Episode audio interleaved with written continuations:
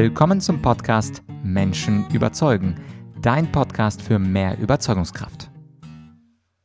Mein Name ist Vladyachenko und ich wurde von einigen Zuhörern gebeten, etwas zu einer ganz bestimmten Theorie zu erzählen, und zwar zur Theorie von Marshall Rosenberg der gewaltfreien Kommunikation oder auf Englisch Nonviolent Communication.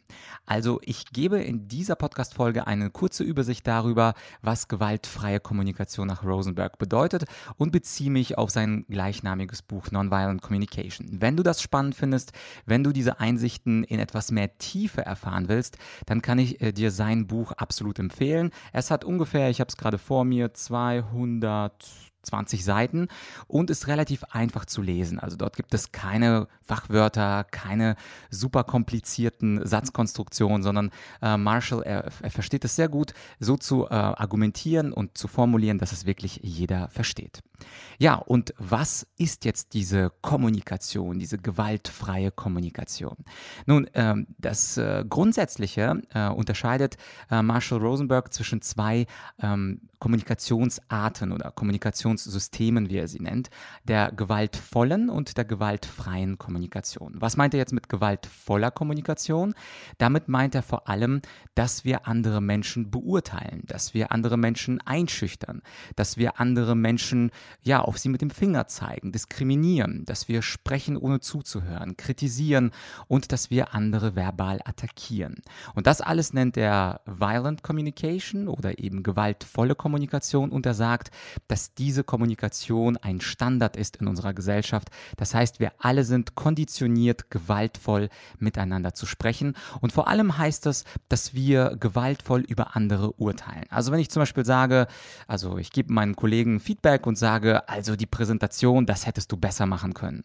Das wäre nach Marshall Rosenberg schon eine gewaltvolle Kommunikation, also die schlechte Kommunikationsart, weil wir sofort den anderen beurteilen.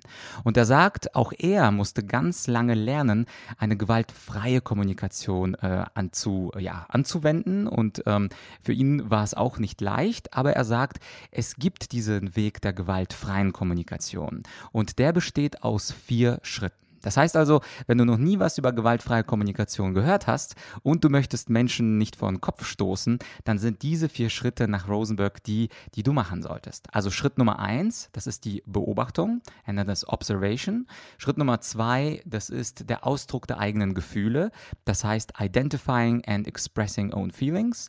Das dritte, der dritte Schritt ist Connecting Feelings with the Needs and Expressing Own Needs. Das heißt, da sprechen wir auf der dritten Ebene, Ebene über unsere Bedürfnisse Bedürfnisse, das, was wir brauchen.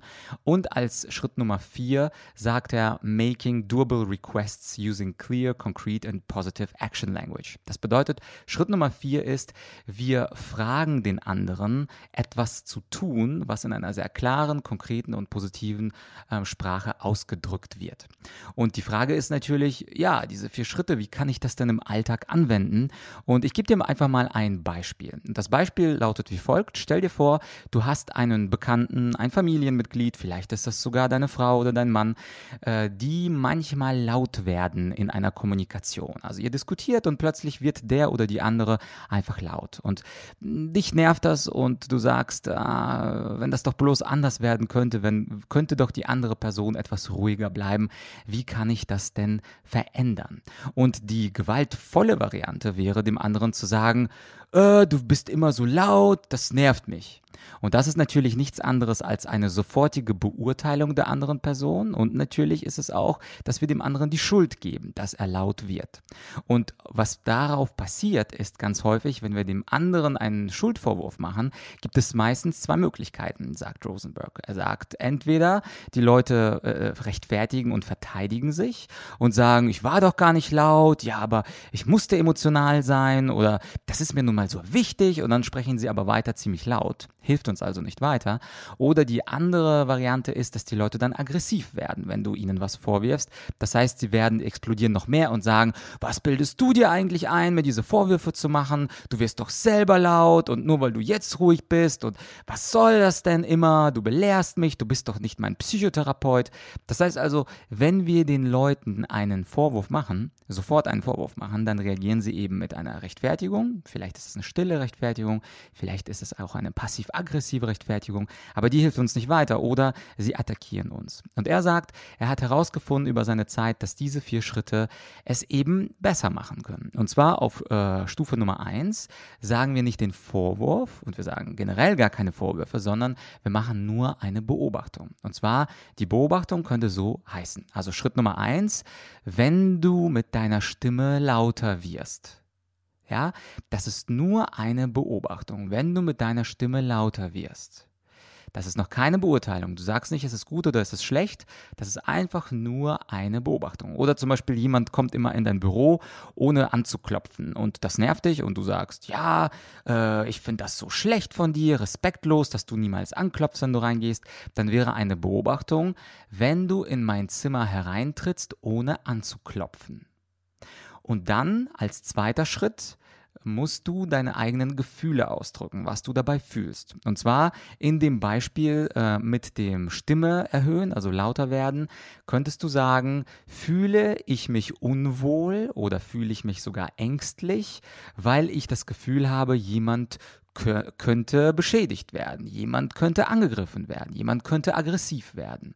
Und hier ist der entscheidende Punkt, ähm, fühle ich mich ängstlich oder habe ich Angst, dass du ähm, äh, äh, handgreiflich werden könntest. Das heißt also, im zweiten Schritt geht es darum, äh, zu identifizieren, was dein Gefühl ist, bei dem lauter werden, zum Beispiel, wenn das ein großer, starker Mann ist, äh, dass du ihm einfach sagst, dass du dann Angst hast, dass du dich unwohl fühlst.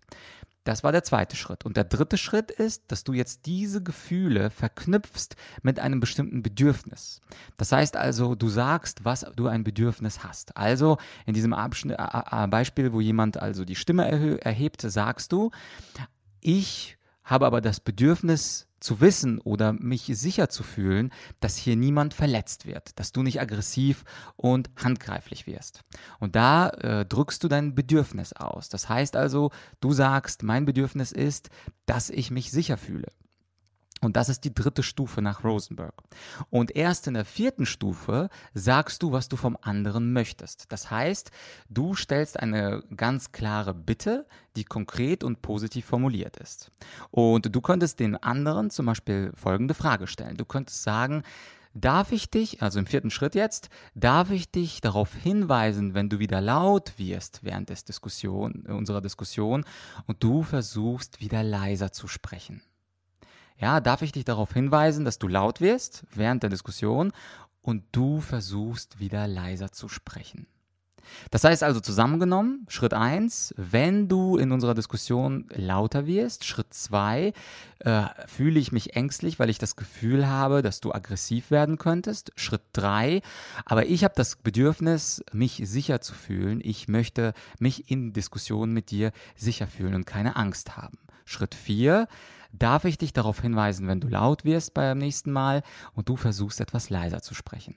Und äh, wenn es dir auffällt, gibt es bei allen diesen vier Schritten, also Schritt 1 Beobachtung, Schritt 2 Gefühle ausdrücken, Schritt 3 Bedürfnisse äh, äußern und Schritt Nummer 4 eine Bitte äußern, es gibt keine Beurteilung. Es gibt keinen Schuldvorwurf. Es gibt nichts, was den anderen ankeifen oder provozieren könnte. Und das ist das Einfache und das ist gleichzeitig auch das Geniale an Marshall Rosenbergs Modell, dass eben durch dieses Vier-Stufen-Modell der andere gar keinen Grund hat, böse zu sein, weil du ihm ja gar keinen Vorwurf machst. Er muss also weder in die Selbstverteidigung noch muss er dich zurück angreifen und dir selber Vorwürfe machen, sondern du fängst mit einer ganz objektiven Beschreibung an, sprichst über deine Gefühle, deine Bedürfnisse und bittest ihn auf eine auch freundliche Art und Weise. Also das heißt, du setzt ihm keine, kein Gewehr an den Kopf. Ich gebe dir mal ein Beispiel aus einem Inhouse-Training. Und zwar ein Kollege, Kollege A, möchte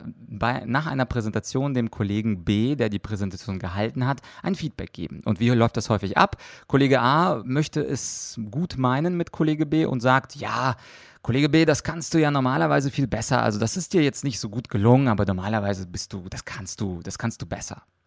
Und das ist das, was Rosenberg auch gewaltvolle Kommunikation, also Violent Communication nennen würde, weil ich fange an und ich beurteile der, den anderen. Und diese Beurteilung, das führt dazu, dass der andere Kollege, der Kollege B, entweder in die Self-Defense geht, also in die Selbstverteidigung und Rechtfertigung, oder in die Aggression geht und sich sagt, ja, warum sagst du das? Und ich hatte wenig Zeit und äh, mal gucken, wie du das überhaupt erst machst. Also das ist nicht das, was wir haben sollten. Und wie sollte man es machen? Wie sollte der Kollege A das Feedback geben? Natürlich nach diesem Vier-Schritte-Modell. Also er sollte erst eine faktische Beobachtung machen, ohne Werturteil, zweitens über seine Gefühle sprechen, drittens über sein Bedürfnis und viertens einen klaren Request, also eine klare Bitte aussprechen. Wie könnte das passieren? Also stellen wir uns vor, Kollege A gibt Feedback dem Kollegen B.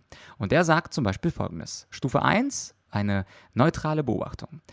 Lieber Kollege B, wenn du auf das Slide klickst und immer die Stichpunkte, die auf dem Slide stehen, vorliest, einer nach dem anderen und das bei allen Slides, das war Stufe 1. Und jetzt kommt Stufe 2, das Gefühl.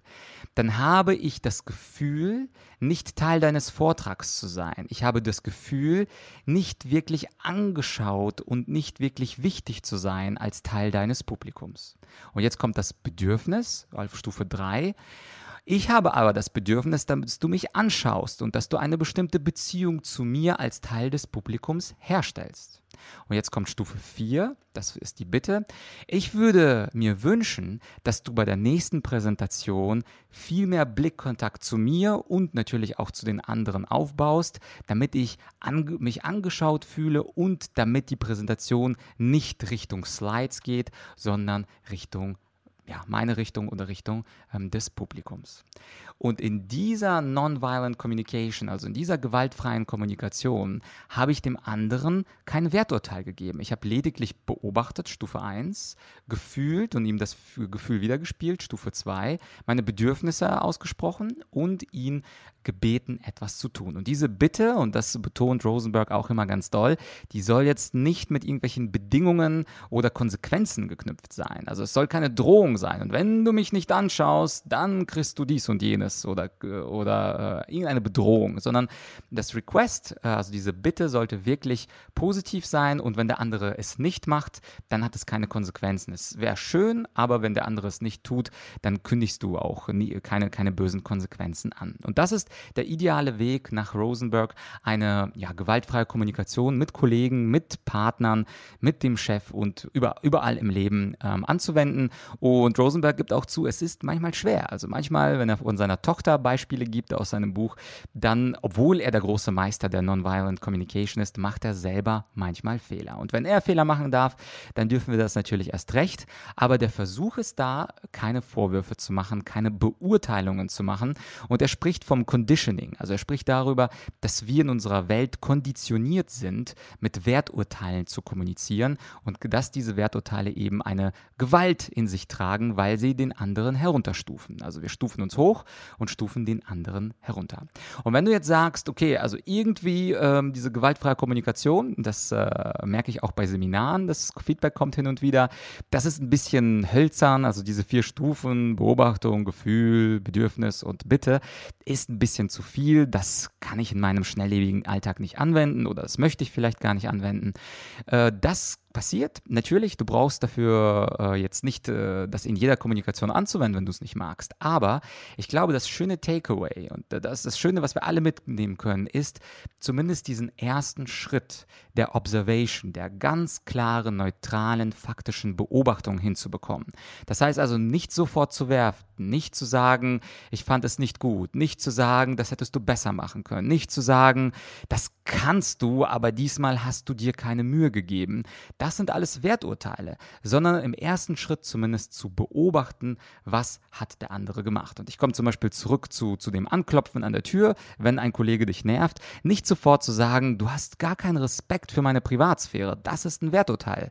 Kein Respekt. Vielleicht hat er ja Respekt. Vielleicht, ja, weiß er einfach nicht, dass du äh, dadurch gestört bist. Und insofern in diesem ersten Schritt zumindest die Beobachtung zu, zu machen und zu sagen, mir ist aufgefallen, dass du reinkommst in mein Büro und ohne anzuklopfen, während andere Kollegen anklopfen, stürmst du immer herein. Und dieses Wort stürmst, da habe ich mich gerade übrigens selber gefangen, stürmst, da ist schon wieder eine Wertung drin. Insofern muss ich mich korrigieren und sagen, du stürmst nicht herein, sondern du gehst herein, ohne anzuklopfen. Ja, also wir müssen auch darauf achten, und ich möchte diese Stelle extra nicht rausschneiden, diesen Fehler. Das Stürmen ist ein beladenes negatives Wort, wo eine Wertung drinsteckt.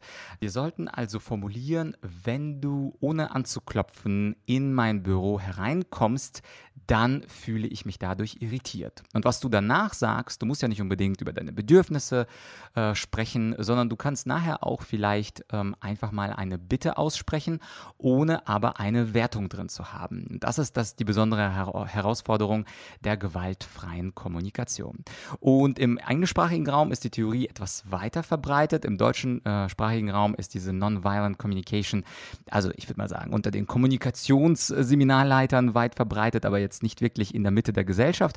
Ich finde die Theorie aber dennoch sehr, sehr wertvoll und wozu das führt, also auf Dauer, äh, zumindest behauptet es Rosenberg, ähm, das ist natürlich zu mehr Empathie, zu mehr Zusammenarbeit, zu mehr authentisch sein und zu mehr Freiheit. Das ist das Versprechen von Marshall Rosenberg und in gewisser Weise ist es ja auch logisch. Wenn du nicht über andere urteilst, dann werden die nicht böse. Also es gibt, heißt ja auch so schön in der Bibel, urteile nicht über andere, äh, dann wird auch nicht über dich selbst geurteilt. Das ist natürlich ein sehr wahrer Satz. Davon hat sich Ma äh, Marshall Rosenberg sicherlich auch etwas inspirieren lassen.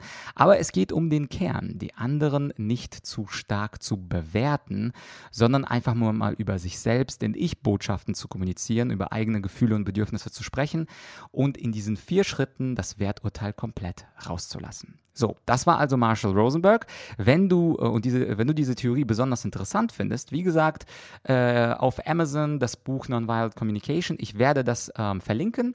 Ähm, also, das heißt, wenn du auf argumentorik.com slash podcast gehst und dort einfach gewaltfreie Kommunikation suchst, dann findest du dort einen Amazon-Link zum Buch von äh, Marshall Rosenberg. Und wenn du sagst, also dieses den anderen äh, nicht zu bewerten, sondern äh, es klingt gut, aber was sind andere Kommunikationen? Kommunikationstricks, dann kann ich dir auch meinen, äh, meinen Online-Kurs 20 äh, Kommunikationstools, 20 beste Kommunikationstools für 1 zu 1 Gespräche ans Herz legen. In diesem Online-Kurs äh, beschäftige ich mich mit den großen Tipps der großen Kommunikatoren dieser Welt und äh, wie immer sind die ersten paar Lektionen kostenfrei. Das heißt also, du kannst dir drei, vier Lektionen kostenfrei anschauen und wenn äh, dich die ersten Lektionen überzeugt haben, dann kannst du natürlich den Kurs auch erwerben mit den gesamten 20 Kommunikationstools. Kommunikationstools. Also auch diesen Link zu meinem Online-Kurs auf der Online-Akademie von Argumentorik findest du in den Show Notes. Und das war's für diese Folge. Ich würde mal sagen, falls du den ähm, Podcast noch nicht abonniert hast, abonniere ihn jetzt. Und wenn du das Gefühl hast, diese spezifische Podcast-Folge mit der gewaltfreien Kommunikation könnte einem Freund, einer Freundin von dir gut tun, dann empfiehl oder teile die Folge doch gerne auf Facebook oder wo auch immer du unterwegs bist. Und ähm, ja, mich würde einfach nur freuen, freuen, wenn du natürlich auch meinen Podcast bewerten könntest. Das kannst du tun auf bewerte.argumentorik.com. Das war's für die Solo-Folge. Als nächstes kommt wie üblich eine Interviewfolge in ein paar Tagen. Hat Spaß gemacht. Ich bin großer Fan von äh, Marshall Rosenberg. Äh, natürlich gäbe es noch viel mehr zu sagen. Also er spricht auch über das empathische Zuhören. Er spricht über die vier Wege, eine negative Botschaft zu hören. Aber das alles findest du in dem Buch. Und ja, kann ich nur empfehlen, wenn du mal Zeit hast oder wenn du gerade im Sommer sowieso in Urlaub fährst, äh, neben einem Krimi auch dieses Buch mitzunehmen. Alles klar, dann danke fürs Zuhören und wir hören uns bald wieder. Dein Vlad.